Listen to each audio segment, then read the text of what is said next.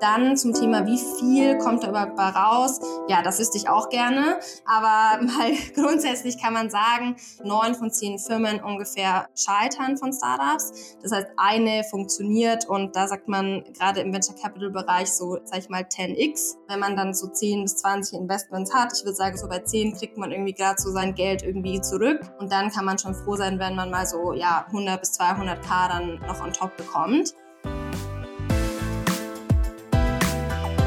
So geht Startup mit Nina Annika Klotz. Hallo und herzlich willkommen zu So geht Startup. Ich hoffe, ihr seid bestens in das neue Jahr gestartet und bereit, heute, jetzt und hier ein Gespräch über Mut, Risiko und Geld. Im besten Falle mehr und mehr Geld, vielleicht sogar auf einen Schlag knall viel Geld zu hören. Wir sprechen nämlich heute über Business Angel wie man Business Angel werden kann, was man können muss, wie viel Kohle man dafür braucht, sehr wichtig, wie man gute Leads bekommt, also wie man Startups findet, die auf Investorensuche sind und wie man sich ein gutes Portfolio zusammenstellen kann. Und natürlich auch, was es neben dem auf der Hand liegenden Return of Investment dabei zu gewinnen gibt. Für die Startup-Szene jedenfalls sind Business Angel unentbehrlich. Im März vergangenen Jahres haben die Macher der Business Angel Datenbank Added Value in einem Report hervorgehoben, dass Business Angel zwischen 2019 und Ende 2022 zahlenmäßig die weitaus größte Start-up-Investorengruppe in Deutschland war. Also wenn man jetzt die Investoren zählt und nicht das Geld, das die investiert haben. Aber die Angels sind 78 Prozent der Investoren eben, Venture Capital-Geber nur 8 Prozent, Corporate 7 und die restlichen 7 verteilen sich auf Family Offices, Accelerators und andere. Insgesamt sind in Deutschland laut dieses Reports 10.925 aktive Angels ansässig. Sad News, nur 13,8 Prozent der Business Angels in Deutschland sind Frauen und umso mehr freue ich mich, dass heute eine dieser wenigen hier ist. Hallo Eva Spannagel. Hallo, ja, danke für die Einladung. Ich freue mich auch sehr, hier zu sein. Eva, ich stelle dich ganz kurz vor und du ergänzt einfach, wenn ich was Wichtiges vergessen habe. Du hast deine Karriere als McKinsey-Beraterin begonnen und da warst du drei Jahre und dann bist du in ein Startup gewechselt und zwar zum Fintech Moss in München. Da hast du als Chief of Staff angefangen und bist dann zum Director Growth and Strategy geworden, bis du im Sommer letzten Jahres gekündigt hast, um dein eigenes Startup zu gründen. Mit deiner Co-Gründerin Stefanie Wehrenkemper machst du Klimatos und ihr bringt Balkon- und Garten-Solarkraftwerke auf den Markt. Über all dem aber bist du, wie du mir auch im Vorfeld schon erzählt hast, sehr und von Herzen und mit großer Leidenschaft Business Angel. Ich weiß gar nicht, was fragt man denn so einen Business Angel upfront und als erstes? In wen hast du investiert oder wie viele Investments hast du? Wie, was, was sind die entscheidenden Business Angel Faktoren? Wie würdest du dich als Business Angel vorstellen? Ja, also erstmal äh, genau, völlig richtig. Ich bin quasi schon länger in der Startup-Szene unterwegs und habe auch dann ab einem gewissen Punkt entschieden, dass ich mich eben auch gerne als Business Angel engagieren möchte und nicht nur eben aktiv investieren möchte, aber sondern natürlich auch ganz viel mit den Unternehmen arbeiten möchte. Und ja, wenn ich mich vorstelle, dann sage ich meistens, dass ich seit längerem Investorin bin und vor allem im Bereich B2B SaaS, Sustainability, Fintech und Co. investiere und mittlerweile über zehn aktive Investments habe in Europa, ähm, in ja, genau den genannten Themen und wie gesagt, die Unternehmen unterstütze in verschiedensten Bereichen von operative Exzellenz, Netzwerk, Intro zu anderen Investoren. Ich helfe ganz viel bei Hiring und Co. Also versuche da wirklich auch auf die Firmen einzugehen und denen nicht nur finanziell, sondern auch vor allem, man sagt ja auch immer, Business Angel Dasein ist Smart Money, äh, die auch mit Wissen und anderen Themen zu unterstützen. Zehn Investments, das finde ich ganz schön beachtlich, ist ja schon ein ansehnliches Portfolio. Wann hast du damit angefangen? Ich habe vor ungefähr zweieinhalb Jahren damit angefangen und bei mir war es wirklich so, ich habe gemerkt, mich interessiert das Thema wahnsinnig und wie du ja auch gerade gesagt hast, ich muss ehrlich sagen, auch einer der Gründe, weshalb ich da noch angefangen habe, war, dass es mich wahnsinnig frustriert hat, dass es so wenige weibliche Angels gab und ich mir gedacht habe, das kann ja nicht sein, irgendwie wir müssen da echt was machen und habe dann, ich weiß noch ganz genau, ich habe zu meinem Freund gesagt, so, ich werde jetzt Business Angel, ich fange jetzt an zu investieren und ja, dann habe ich von einem auf den anderen Tag bin ich das angegangen, habe dann auch ein paar Wochen später so ein, mein erstes Investments gemacht und einfach ganz viel auch Learning by Doing gemacht, kann auch gerne noch genauer drauf eingehen. Und dann, wie gesagt, mittlerweile über zehn Investments und bin auch sehr happy mit meinen Portfoliofirmen. Ich muss jetzt eine eigentlich eher unvornehme Frage doch ganz am Anfang stellen, weil ich finde, es ist so ein bisschen der, der Elephant in the Room. Wenn man Investorin werden möchte, braucht man ja das nötige Kapital dafür. Wie viel Firepower brauche ich denn, wenn ich beschließe, ich will was tun, dass es hier zu wenig weibliche Angel gibt und ich will da mitmischen? Ja, also völlig richtig. Vielleicht, um da auch ein bisschen weiter auch noch aufzuholen. Ich glaube, beim Thema Angel Investment ist es ganz wichtig, auch so ein paar Statistiken und Fakten zu wissen. Auch wenn mich Leute fragen und sagen, hey, ich habe jetzt hier 50.000 Euro und äh, die möchte ich jetzt investieren, sage ich immer, das Wichtige ist, dass man weiß, dass das Thema Business Angel Investment mit einem hohen Risiko verbunden ist. Also man sagt, dass man ungefähr Minimum eigentlich 15 bis 20 Investments machen muss, um damit damit wieder Geld zu machen, weil, äh, wie wir alle wissen, äh, Großteil der Startups failt. Das heißt, man kann froh sein eigentlich bei ein paar Investments, wenn man überhaupt das Geld zurückbekommt. Und um wirklich damit Gewinn zu machen, muss man eigentlich mindestens 15 bis 20 Investments ungefähr machen. Und deswegen auch zurückkommen zu deiner Frage, wie viel Firepower braucht man eigentlich und wie viel Geld braucht man eigentlich? Man kann tatsächlich auch schon mit kleinen Investments anfangen. Also meine ersten Tickets waren immer so um die 5.000 bis 10.000 Euro. Ich habe tatsächlich wirklich aus meinem Ersparten angefangen zu investieren und habe mich hingesetzt und habe geguckt, okay, wie viel Geld habe ich, wie habe ich investiert. Ich habe natürlich auch noch andere Investments in Aktien und Co. und habe dann gesagt, gut, welchen Teil des Geldes bin ich jetzt quasi bereit, auch wenn ich den nie wieder sehe, ähm, zu sagen, ja gut, aber es war ein, war ein gutes Investment und ich habe auch viel davon gelernt. Und deswegen, um es kurz zu machen, ich sage immer zu neuen Investoren, ihr könnt klein anfangen, fangt mal mit einem 5000 1000-Euro-Ticket an. Man muss ja auch nicht alles in Jahr eins machen. Also man kann ja in Jahr eins mal zwei Tickets machen, in Jahr zwei mal vier und dann sich so ein bisschen auch steigern. Und äh, das muss nicht immer durch, wie zum Beispiel ein Exit oder so passieren, sondern man kann das auch wirklich aus Ersparten oder wenn man, weiß nicht, Geld von der Oma erbt und sagt, ich möchte das jetzt mal investieren, damit kann man auch schon anfangen. Deswegen, ja, um es zusammenzufassen, äh, man kann auch mit kleinen Tickets anfangen, aber man muss halt natürlich auch das Risiko dahinter kennen. Genau, und wenn ich jetzt so ein bisschen mitgerechnet habe, also du sagst irgendwie 5.000 bis 10.000 Euro Tickets sind möglich, aber wenn es ein sinnvolles Portfolio sein muss, muss ich 10 davon machen. Also ich muss irgendwo so einen mittleren fünfstelligen Betrag übrig haben, mehr oder weniger, so dass es mir mich nicht umbrächte, wenn ich den verliere. Absolut, genau.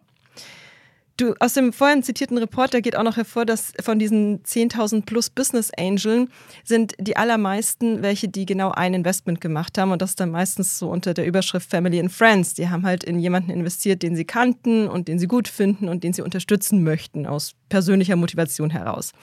Das ist ja wahrscheinlich nicht der Ansatz, den du fährst als Business Angel mit einem bisher schon zehn Investments umfassenden Portfolio. Ja, genau, völlig richtig. Ähm, also erstmal möchte ich sagen, dass ich es natürlich ganz toll finde, auch wenn man nur ein Investment macht und mal in Familie oder ähnliches investiert und einfach mal so ein bisschen Erfahrung sammelt. Aber also meine, ich sage immer so drei Hauptmotivationen, auch warum ich Angel bin, ist zum einen, ich möchte einfach meine Erfahrung zurückgeben und mit den jungen Gründern auch arbeiten und denen helfen. Das macht mir wahnsinnig Spaß. Äh, Nummer eins, Nummer zwei, ich lerne halt auch wahnsinnig viel. Also nicht nur, ich sehe viele verschiedene Geschäfts Geschäftsmodelle, sehe verschiedene Themen, grab mich da rein. Also ich habe auch das Gefühl, du hattest ja vorher auch gesagt, genau, ich habe noch nebenbei also quasi meine eigene Firma, was natürlich mein Hauptjob ist. Und ich habe auch das Gefühl, dass das mir hilft, wiederum als Gründerin ähm, nebenher noch Angel Investments zu machen. Und Punkt Nummer drei ist natürlich auch der finanzielle Aspekt dahinter und äh, die Hoffnung auch, dass möglichst viele meiner Portfoliofirmen natürlich äh, sehr erfolgreich werden und ich dann auch das Geld dementsprechend weiter investieren kann. Deswegen das war auch der Grund, weshalb ich dann angefangen habe, auch mir ein Portfolio aufzubauen. Völlig richtig. Und wie mache ich das jetzt, wenn ich aus dem Bereich Family und Friends heraus will? Wenn also die Leads nicht mehr zu mir kommen, weil ich verwandt bin mit dem Gründer und der Gründerin. Wie finde ich Startups, die interessant sind? Wie baut man sich so einen Funnel als Privatmensch oder als Angel eben auf? Ja, die Frage kriege ich tatsächlich ganz oft. Und äh, was ich immer sage, es gibt so drei Phasen, wenn man sagt, ich möchte jetzt ein Business Angel werden. Die eine, die erste Phase ist Evaluation, die zweite Phase ist Preparation, die dritte Phase ist dann Execution. Über Evaluation haben wir gerade so ein bisschen gesprochen, also muss ich erstmal im Klaren werden, wie viel Geld möchte ich eigentlich investieren, was ist mein Risikoprofil, macht das überhaupt Sinn für mich gerade zu investieren oder möchte ich das Geld nicht vielleicht in eine sicherere Immobilie oder ähnliches stecken? Und dann der zweite Teil, äh, was du ja auch gerade fragst, ist dann eben Preparation mm, und wie komme ich überhaupt, wie baue ich mir eigentlich einen Dealflow auf? Und äh, da sage ich immer, erster Schritt ist überhaupt sich hinzusetzen und mal zu überlegen, so in welche Firmen möchte ich eigentlich investieren, also so auch ein bisschen, was ist meine Investmenthypothese? Ähm, und in welche Felder möchte ich eigentlich rein. Ich hatte gesagt, bei mir ist das vor allem B2B SaaS, Fintech, äh, Sustainability natürlich auch in meinem Hintergrund. Und das würde ich auch jedem empfehlen, sich mal hinzusetzen und das vorzubereiten, weil das wiederum spielt dann auf Schritt zwei ein, nämlich zu überlegen, okay, wie komme ich denn jetzt überhaupt an die Firmen? Und da hilft vor allem zum einen mal zu überlegen, hm, wer in meinem Netzwerk ist vielleicht Gründer oder kenne ich Investoren, also VCs oder auch andere Business Angels. Und dann würde ich den einfach schreiben und erzählen und sagen, hallo, ich bin Business Angel, ich mache jetzt auch Tickets und äh, würde mich freuen, wenn ich entweder bei euch investieren könnte oder auch wenn ihr junge Firmen habt mit in folgenden Industrien und dann damit rein dürfte. Deswegen, ich sage auch immer zu Leuten, wirklich erzählt jedem dass ihr Business Angel Tickets macht. Jedem, den ihr trefft, ja, gefühlt sagen, hey, ich bin Business Angel, äh, weil das ist auch ganz stark einfach ein äh, Word-of-Mouth-Game am Ende des Tages. Auch bei mir. Leute wissen, dass ich Tickets mache und dann kriege ich hier wieder eine, eine Intro oder ähnliches. Das heißt, da erstmal überlegen dann, wie gesagt, wo will ich rein investieren, dann wen kenne ich schon aus meinem Netzwerk, allen das erzählen und dann natürlich, dass wenn man das ein bisschen strukturierter angehen möchte, auch wirklich eine Liste machen und äh, das dann ongoingly auch nurturen, sage ich immer. Also wirklich dann auch mit den Leuten in Kontakt sein, sich auf dem Kaffee immer wieder mal zu treffen und dann entwickelt sich das auch mehr und mehr zum, zum Netzwerk. Und ich glaube, wichtig ist auch hier zu sagen, dass das schon eine Sache ist, die ein bisschen Zeit braucht. Also ich glaube, das ist auch eine Sache, das baut sich über die Zeit auch auf, dass man einfach bekannter wird und dann hat man mal in ein Startup investiert. Das ist natürlich auch dann wieder ein Netzwerkeffekt und das sind so meine praktischen Tipps, wie ich das angehen würde. Das klingt nach einem sehr aktiven Sourcing, das du da betreibst. Gehst du überhaupt jemals auch auf den passiven Dealflow ein? Also wenn Leute dich jetzt äh, kalt anschreiben, ist das jemals interessant oder würdest du Business Angel ganz davon abraten, sich auf sowas einzulassen? Mm, also die ehrliche Antwort ist, dass ich ich würde sagen, 95 Prozent der Leute, mit denen ich spreche, also Gründern, mit denen ich spreche, die kamen über eine warme Introduction zu mir. Aber ich lese trotzdem auch alle E-Mails, die ich bekomme oder LinkedIn-Nachrichten ähm, und gehe zumindest durch und schaue dann auch, ob das interessant ist für mich. Aber völlig richtig, der Großteil meiner Intros ist tatsächlich über mein Netzwerk. Wie viele Anfragen bekommst du da so im Schnitt? Boah, ziemlich viele mittlerweile. Ähm, also da auch zum Thema ähm, am Anfang deutlich weniger, aber boah, mittlerweile kriege ich bestimmt äh, 30 bis 40 über LinkedIn jede Woche, dann natürlich auch viel über WhatsApp. Aber wie gesagt, ich versuche dann zumindest grob mal durchzugehen und zu gucken auch, was dann relevant ist. Aber mittlerweile ist es deutlich mehr. Wow. Und wie ist dann so dein Vorgehen? Hast du dann auch so einen mehrstufigen Prozess, wie so ein institutioneller VC das auch hat? Also, dass du erstmal irgendwie die, die Mails dir anschaust, die Pitch-Decks und dann macht ihr ein erstes Gespräch, ein zweites oder wie läuft das bei dir? Ja, sehr gute Frage. Also, ich glaube, man muss bei Business Angel immer so sagen, dass natürlich das nicht unser Hauptjob ist zumindest bei den meisten. Und deswegen kann ich einfach gar nicht die Zeit investieren, auch wenn ich es gerne machen würde, wie das ein großer Venture Capital Fonds machen kann. Zum einen, also Zeit ist ein Problem, aber natürlich habe ich auch nicht die Resources. Ne? Ich habe jetzt nicht irgendwie noch ähm, Analysts um mich herum, die große Marktstudien etc. machen. Deswegen, ähm, wie es ich normalerweise mache, ist zum einen, wie gesagt, ich habe eine sehr klare Investmenthypothese an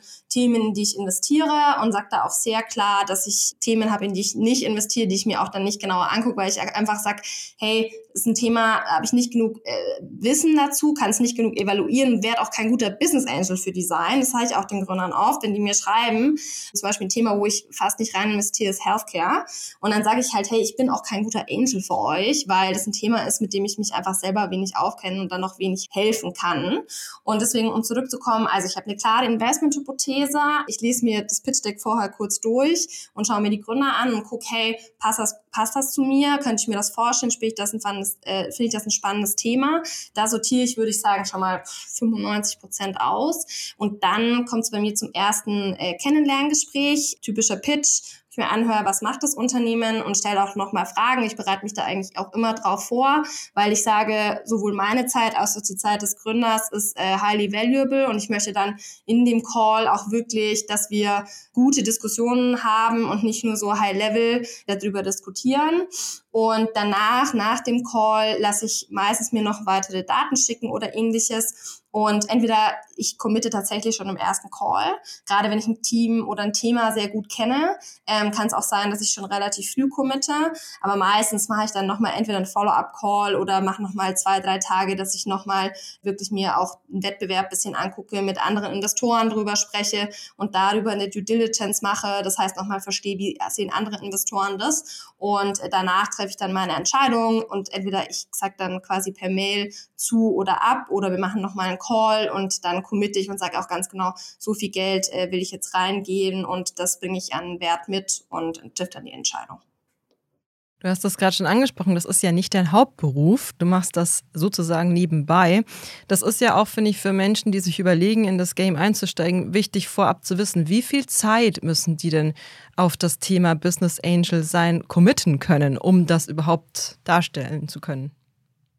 Ja, hm, also ich würde sagen, ich verbringe mittlerweile ungefähr so vier bis sechs Stunden in der Woche da drauf, mache das viel am Wochenende.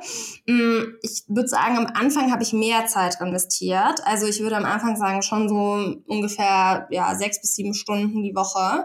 Und es liegt einfach darin, weil man am Anfang noch viel äh, selber ein Netzwerk aufbauen muss mit anderen Investoren, mit anderen Angels, auch mal sich ein bisschen für selber ein Gefühl kriegen muss, hey, was für Themen finde ich denn eigentlich gut, was ist mir wichtig beim Investieren? Also man kriegt ja auch als Investor mehr und mehr so ein Bauchgefühl irgendwann und kriegt ein Gefühl in den Calls, hey, ist das jetzt was, was ich potenziell spannend finde oder nicht? Das heißt, am Anfang würde ich sagen, bisschen mehr.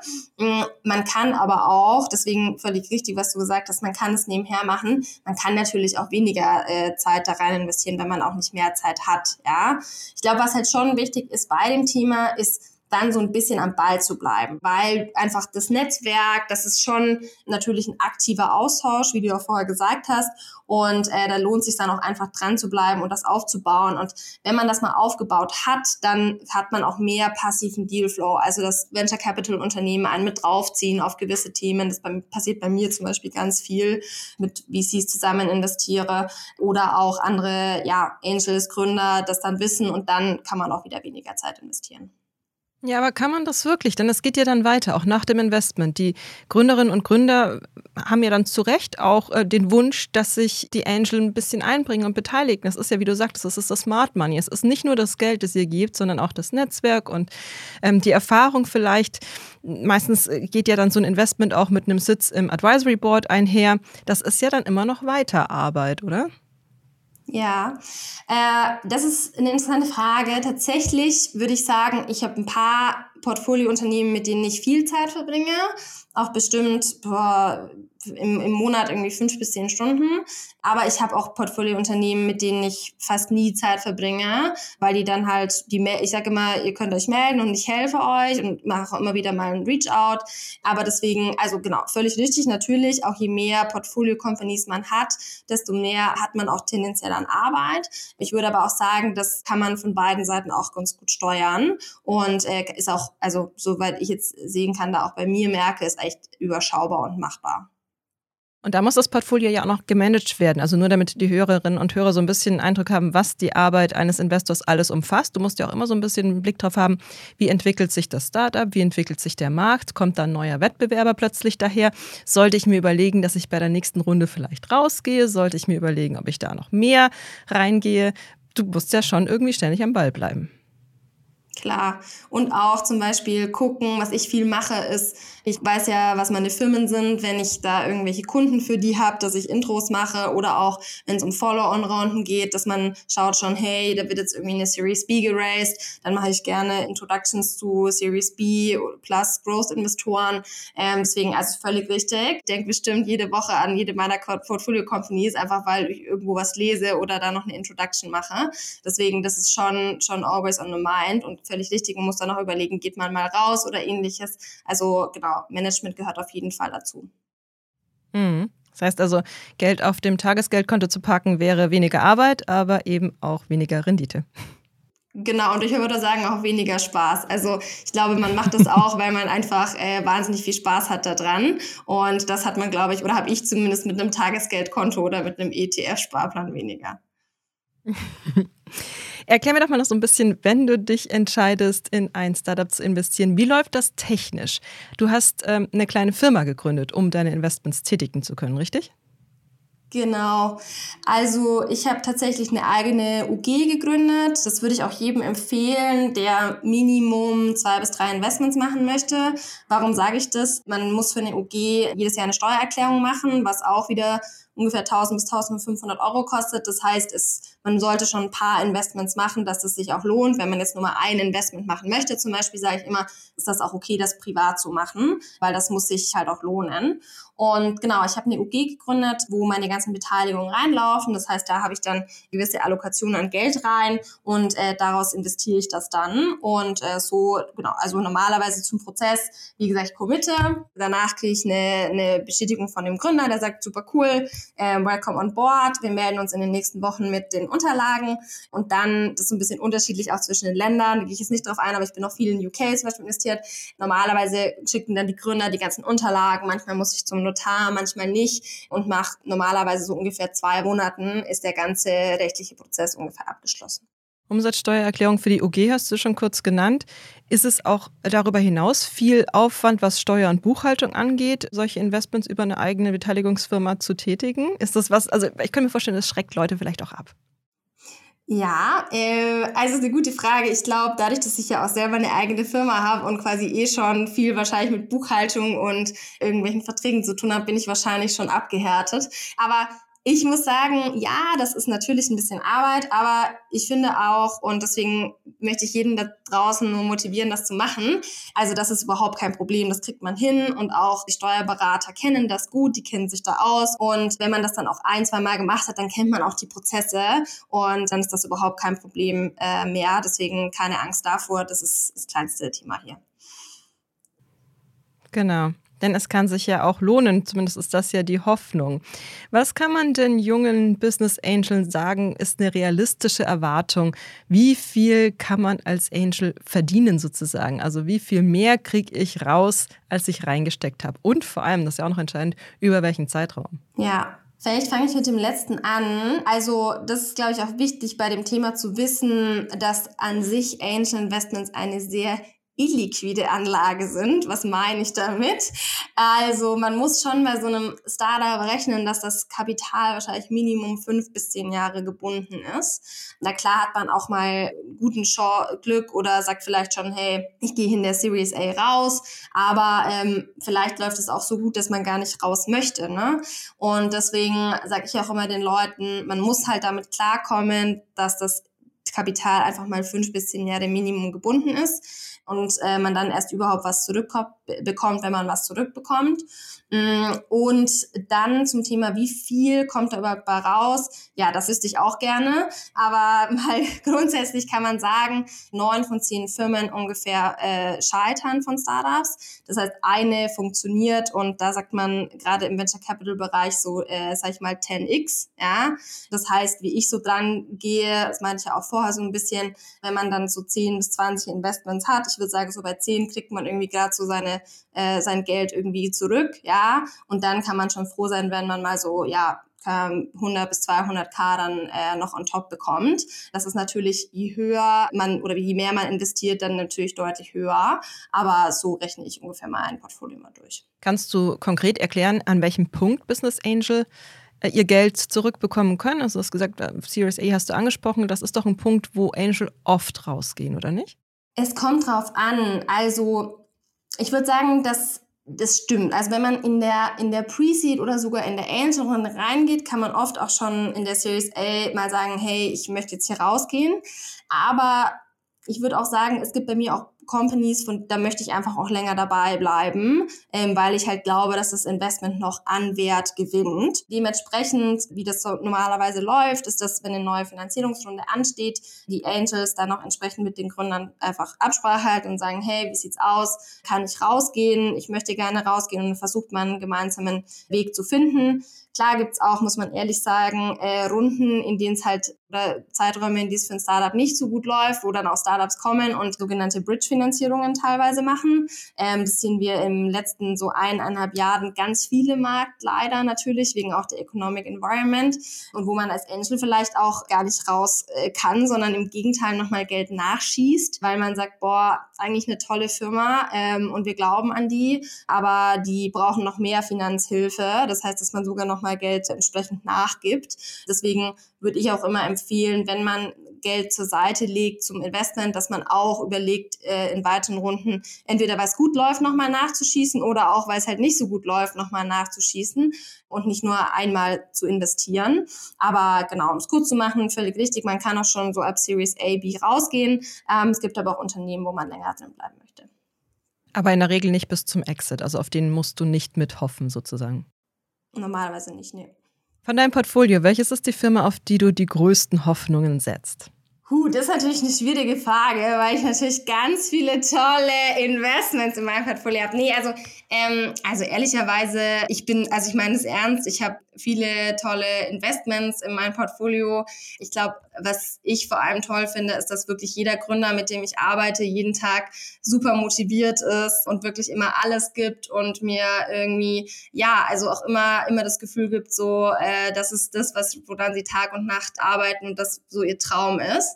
Deswegen, ich könnte jetzt wirklich nicht sagen, welche mich da jetzt irgendwie am meisten begeistert, weil sie mich jeden Tag immer wieder irgendwie begeistern mit dem, was sie machen. Aber wir werden es dann sehen in ein paar Jahren auch, äh, wer, sag ich mal, noch äh, am Leben ist und wer es dann auch geschafft hat. Und da drücke ich denen natürlich allen die Daumen. Mhm, klar. Musstest du auch schon mit dem einen oder anderen Startup mal durch eine schwere Phase gehen, also wo es dann eben nicht gut lief, wie du vorhin auch gesagt hast? Mm, also dadurch, dass ich vor zweieinhalb Jahren ja angef erst angefangen habe, habe ich zum Glück noch, sage ich mal, relativ wenige meiner Firmen, die wirklich aktiv jetzt merken, oh, es läuft nicht so gut. Deswegen, ja, natürlich gibt es Phasen, wo es schwieriger ist, aber ich glaube, das zeigt sich vor allem in den nächsten Jahren dann, ähm, wenn die nächsten Funding-Runden kommen, ob das geschafft wird, die dann auch zu raisen. Deswegen, um es kurz zu machen, ich würde sagen, der Großteil meines Portfolios entwickelt sich sehr, sehr gut. Klar gibt es bei den einen oder anderen auch Herausforderungen, aber bisher zum Beispiel ist auch noch keine meiner Firmen äh, pleite gegangen, was mich auch sehr erfreut.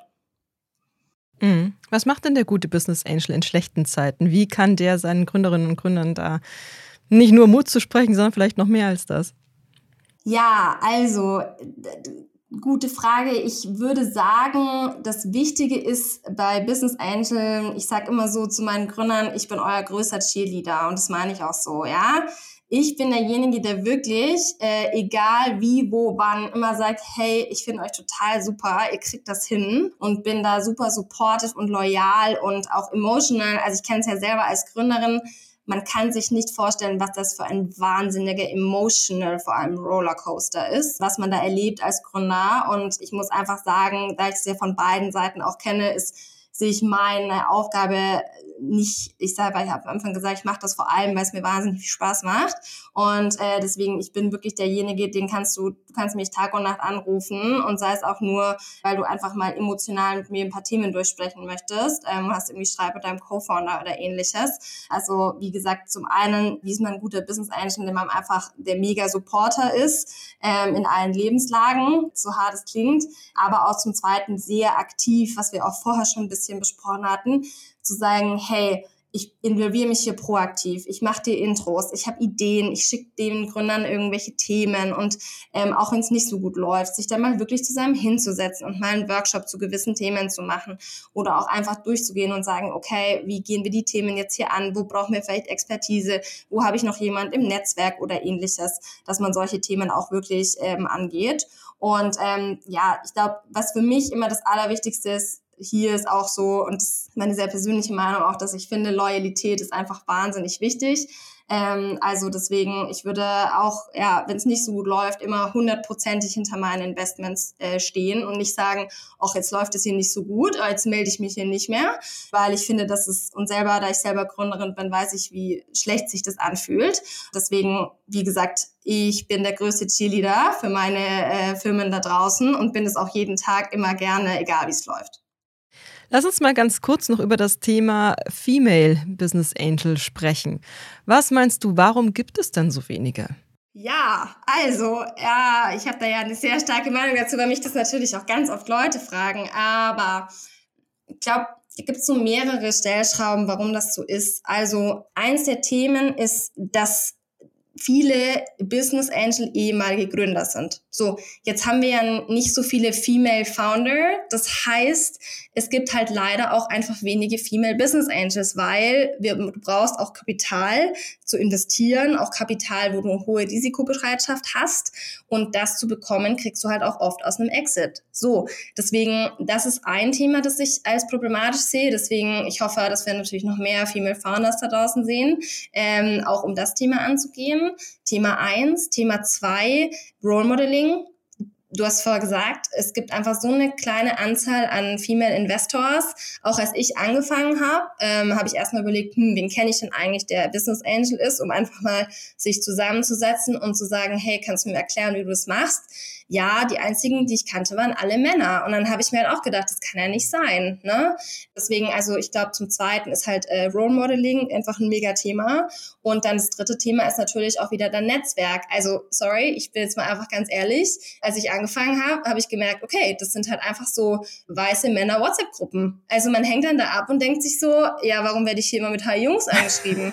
und also du wunderst dich halt am Anfang und denkst so, ja, ja, ich bin's auch da, hier ist auch die Eva die meinen das gar nicht böse. Das ist für die einfach, äh, die kennen das nicht anders. Ne?